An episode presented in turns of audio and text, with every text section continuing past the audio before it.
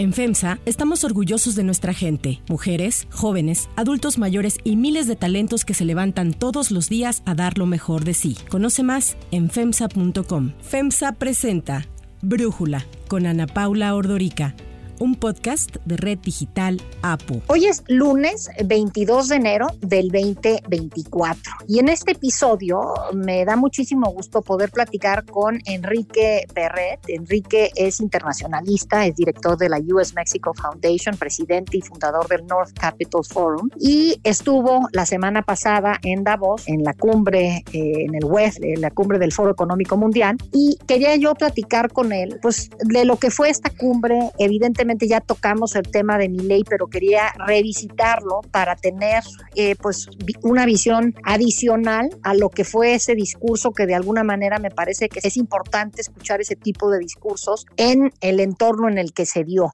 El análisis. Enrique, ¿cómo estás? Muchas gracias, Ana Paula. Uno por el espacio y por comentar eso, ¿no? El entorno en el que se dio creo que es creo que es bien particular. O sea, yo te voy a dar una visión desde una persona que pasó una semana en un lugar tan remoto como Davos, que vio pues decenas de mensajes, ¿no? De muchos presidentes. Tuve la oportunidad de escuchar, pues, a, a, Sánchez, tuve la oportunidad de escuchar al presidente de Singapur, tuve la oportunidad de escuchar a Macron, al primer ministro de Israel. O sea, pues la verdad es que tuvimos oportunidad de escuchar a muchas voces. Habla Emmanuel Macron. Merci beaucoup, professeur Schwab, pour euh, vos mots. Mesdames et messieurs les chefs d'État et de gouvernement, mesdames, messieurs les ministres, ambassadrices, ambassadeurs, mesdames et messieurs, en vos grades et qualités, chers amis. Je vais essayer d'être le plus efficace possible pour qu'on puisse aussi avoir un, un, échange, mais je viens six ans après devant vous pour euh, essayer de dire quelques mots et de vous dire euh, où nous en sommes. Habla Isaac Herzog. Our world was shattered on 7th of October. I can say that we were celebrating a Jewish holiday, the Feast of the Bible, the Torah, and uh, we were awakened into a huge shock, which didn't, we didn't comprehend fully, and we haven't comprehended yet as a nation. Habla Pedro Sánchez. The stakes are high. 76 countries, more than half of uh, the world's population will hold elections this year, and uh, crucial political decisions will have to be made regarding some of the main soci societal uh, dilemmas we face. Habla Tarman Shanmugaratnam. For industrial policy to succeed, it has to be accompanied with social policies on an industrial scale. In other words, a systematic approach to developing human capital. And that requires, first and foremost, obviously, education systems that are for everyone, providing a high quality education for everyone. But very importantly, in today's new environment, it requires a constant replenishing of skills. Una de ellas, Miley, y luego pues sales de esa reunión de Miley y te vas a meter a un panel sobre AI y luego sales de ahí y te vas a escuchar un panel sobre el reencadenamiento productivo. Y en base a todo eso pues vas haciendo ciertas reflexiones y vas vas tomando ciertas posturas y vas comparando ciertos perfiles, porque entra uno y sale el otro, ¿no? Mi ley, perdón, estaba primero Gustavo Petro en un panel con Bill Gates y luego sale Petro, entra mi ley, da un discurso pues totalmente opuesto a lo de Petro y luego sale mi ley y entra Macron y es un perfil totalmente distinto a mi ley también, mucho más balanceado, etcétera. Entonces, te voy a dar una visión desde esa perspectiva, ¿no? ¿Qué te pareció? O sea, ¿qué te llamó la atención sí. más primero de todo el foro? Igual ni siquiera fue para ti el discurso de mi ley que nos quieras comentar, Enrique. A ver, me pareció interesante y me pareció también inteligente de su parte que desde antes de salir de Argentina, él ya estaba mandando mensajes un tanto provocadores, pero para generar una expectativa, ¿ok? Entonces, un día antes, a mí pues ya me llega un mensaje de, de, alguien que ni siquiera estaba en Davos y que me dice, oye, pues mi ley va para allá y mira lo que acaba de decir. Y sí, justo acaba de decir que la agenda de Davos se ha ido este, contaminando de una agenda socialista de aquellos que nos tienen en la miseria.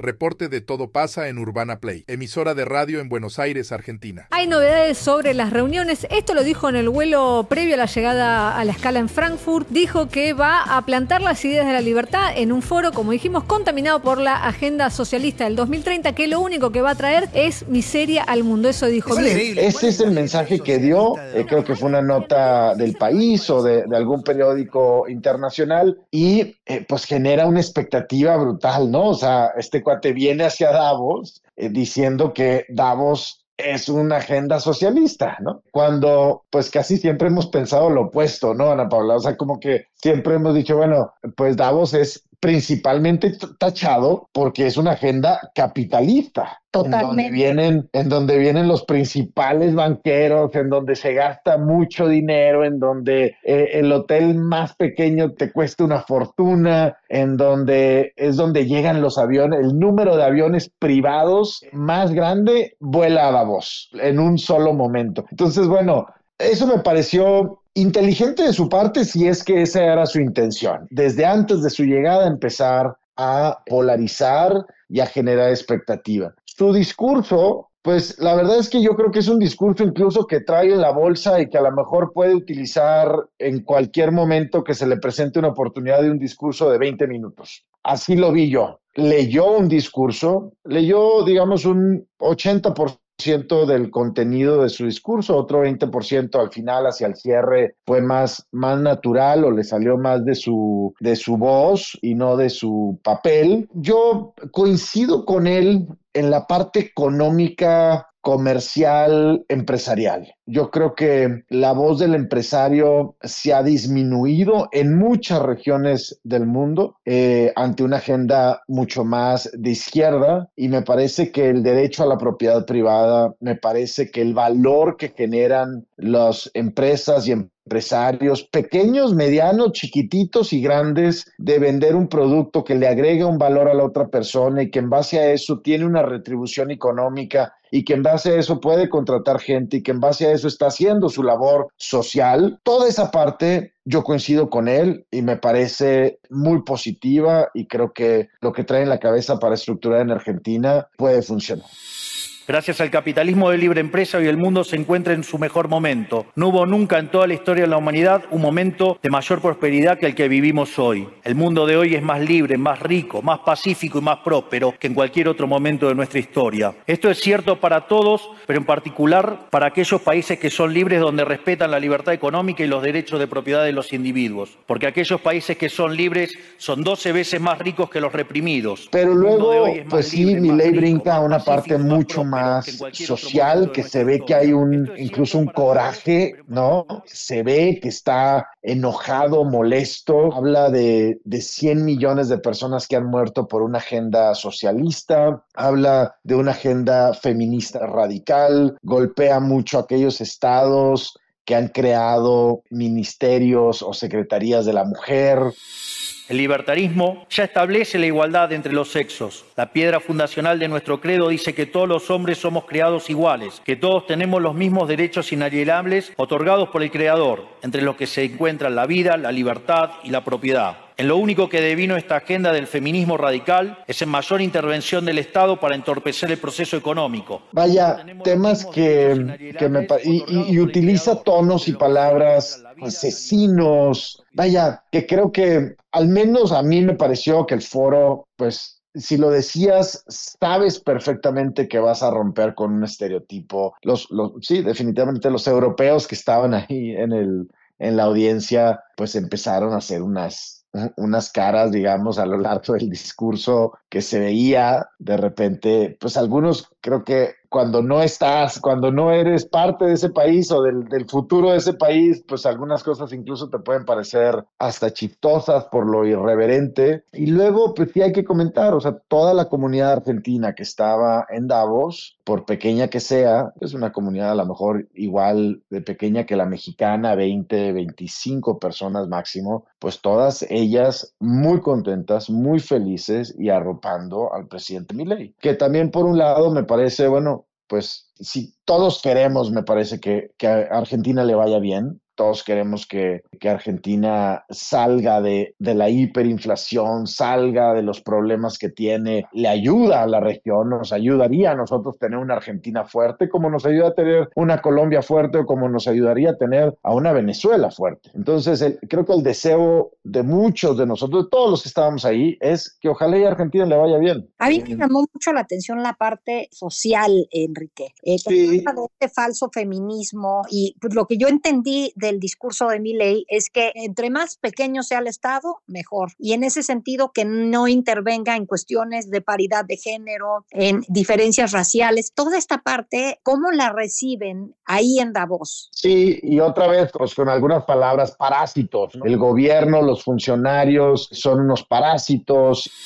Quiero darles un mensaje a todos los empresarios aquí presentes. No se dejen amedrentar ni por la casta política ni por los parásitos que viven del Estado. No se entreguen a una clase política que lo único que quiere es perpetuarse en el poder y mantener sus privilegios. Ustedes son benefactores sociales, ustedes son héroes, ustedes son los creadores del periodo de prosperidad más extraordinario que hayamos vivido. Y bueno, pues él ahora es gobierno, ¿no? él es ahora el presidente, digo, él es un funcionario que seguramente recibe una remuneración que seguramente pues está utilizando y se está viendo beneficiado del trabajo que está haciendo como presidente. Pero bueno, más allá, sigue hablando como si él fuera también candidato, que lo hemos visto eso muchas veces de los candidatos que llegan a gobernar y que se siguen refiriendo a los funcionarios como si ellos no fueran funcionarios. La parte social es la que, la que yo te comento que me preocupa más por ese rompimiento, por esa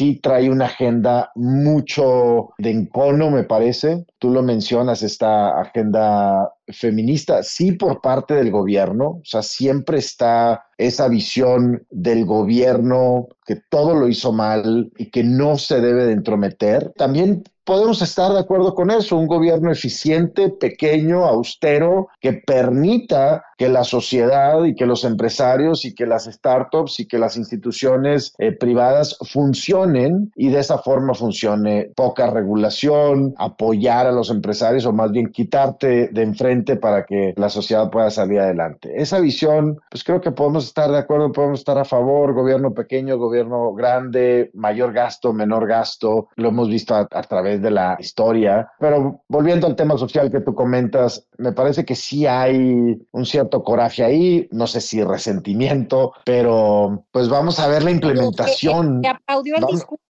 fue Elon Musk. Elon Musk sacó un tweet y dijo que estuvo totalmente de acuerdo con mi ley. Yo no sé si eso habla bien o mal de mi ley cuando Elon Musk te aplaude. Pues a ver, y por otro lado, Nicolás Maduro lo, lo tachó, digamos.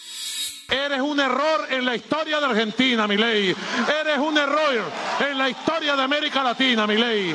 Un error fatal. Entonces, el propio Milei dijo, estamos haciendo las cosas bien, es bueno que Elon te aplauda y que Nicolás Maduro te tachen. Entonces, no sé si Elon Musk está de acuerdo en absolutamente todo lo que dijo o está de acuerdo solamente con esta parte del derecho a la propiedad privada, del libre comercio, de que los empresarios son héroes y benefactores sociales. Probablemente yo creería que Elon Musk lo dijo por esa parte del discurso. Y yo creo que se vale, Ana Paula, que estés de acuerdo con ciertas partes y no con otras. No, no tienes que estar 100% de acuerdo con todo lo que dice un presidente, pero lo puedes apoyar por la parte que más te gusta de su iniciativa. ¿Qué preocupa a lo mejor? Te digo, estamos a muy temprana etapa de su administración. ¿Qué preocupa? Pues si va a tener los recursos, el talento en el equipo para implementar todo lo que se tiene que implementar para hacer el cambio tan drástico que él quiere llevar a cabo. las ideas, las ideologías, los pensamientos pues son una cosa, la narrativa, la campaña es una cosa, pero implementar una estrategia que te lleve de A a B, de B a C, de C a D, buscando llegar al objetivo que él se ha planteado, no es tarea fácil. Y él no ha sido un,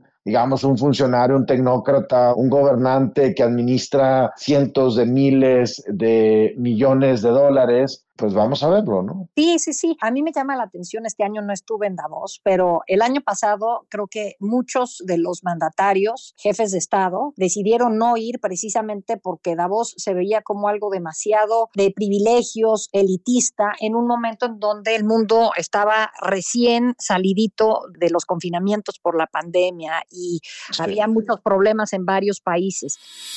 Habla Tom Chitty, periodista de CNBC. Usually held in this Swiss ski resort in the middle of winter, the pandemic delayed the 2022 edition till spring. The warmer weather may have melted the snow and ice here in Davos, but as the super rich get wealthier and anti establishment sentiment grows, has enthusiasm for this gathering of the global elite gone cold? Y ahorita, este año, me da la impresión de que hubo un pequeño bandazo en el otro sentido en Davos y escuchar ahí a un Milley hablar tanto sobre el capitalismo fue dar el otro bandazo, ¿no? Pero la parte en donde él no se hace la pregunta a mi ley de por qué las circunstancias de desigualdad y pobreza se concentran más en mujeres, en ciertos perfiles raciales, en donde si el Estado no interviene, pues estos se exacerbarían y utilizaba muchos cuestionamientos o muchos señalamientos de el año 1800, el principio del siglo XX, pero creo que también tomar una métrica del año 1800 y quererla utilizar actualmente para defender el capitalismo es complicado, ¿no? Pues sí, como también me parece que es complicado creer que todos los empresarios y todas las empresarias están haciendo, digamos, su papel de benefactor social y que todos los empresarios y empresarias son justos con sus precios y sus productos, etcétera. Entonces, pues otra vez volvemos, es, él trae una teoría o sea, él tiene una teoría con la que podemos estar de acuerdo o no. La implementación va a ser otra cosa y la realidad, pues normalmente también impacta poco después de que se toma posición de ciertos cargos. Pero otra vez, Ana Paula, yo creo que nos encantaría ver a una Argentina eh, sólida económicamente y saliendo adelante y creando empresa y creando startups y teniendo empresas globales y participando en el mundo. Nos encantaría, todos queremos que sea así. En cuanto a lo que dices de Davos, yo no vine el año pasado, ahora estoy por acá, pero me parece que sí, lo que he escuchado mucho es de ese cambio del que tú hablas. El año pasado te hablaba mucho de las crisis y principalmente de la guerra Ucrania-Rusia. Se hablaba mucho, alguien mencionó que en la calle principal, pues todas las casas, todos los panorámicos, toda la promoción tenía mucho que ver con criptomonedas. Este año el foro decidió irse más hacia la regeneración de la confianza, de ver si ya estamos en esta normalización tanto institucional, económica,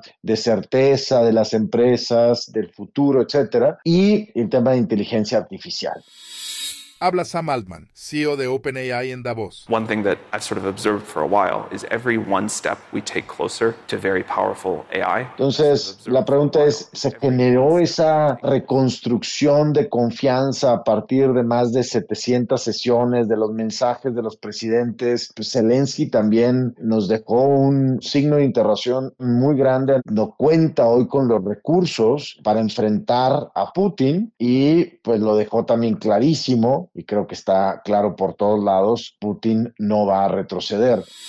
Habla Volodymyr Zelensky, presidente de Ucrania. In fact, Putin embodies war. We all know that he is the sole reason why various wars and conflicts persist and why all attempts to restore peace have failed.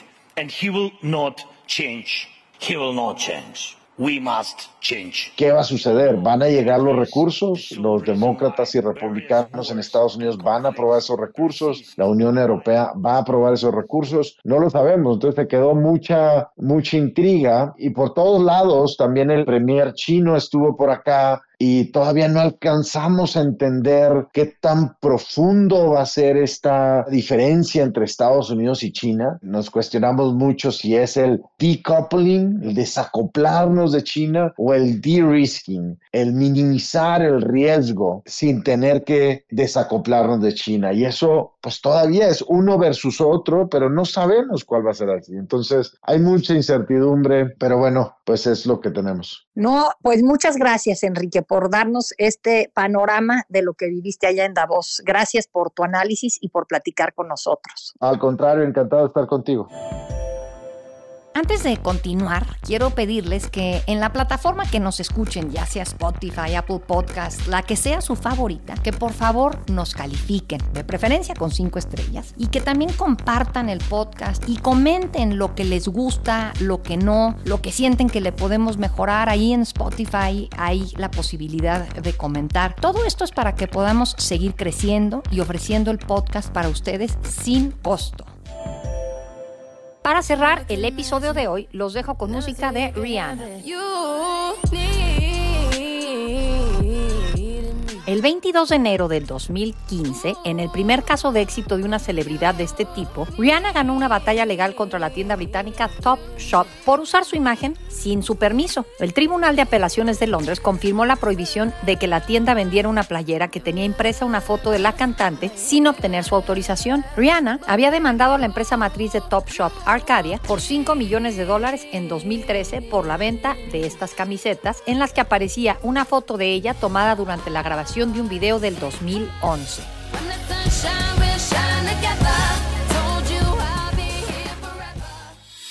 Yo soy Ana Paula Ordorica. Brújula es una producción de Red Digital APO. En la redacción, Ariadna Villalobos. En la coordinación y redacción, Christopher Chimal. Y en la edición, Cristian Soriano. Los esperamos mañana con información más importante del día. Oxo, Farmacias ISA, Cruz Verde, Oxo Gas, Coca-Cola FEMSA, Invera, Torrey y PTM son algunas de las muchas empresas que crean más de 245 mil empleos tan solo en México y generan valor como parte de FEMSA. FEMSA presentó Brújula con Ana Paula Ordorica, un podcast de Red Digital APO.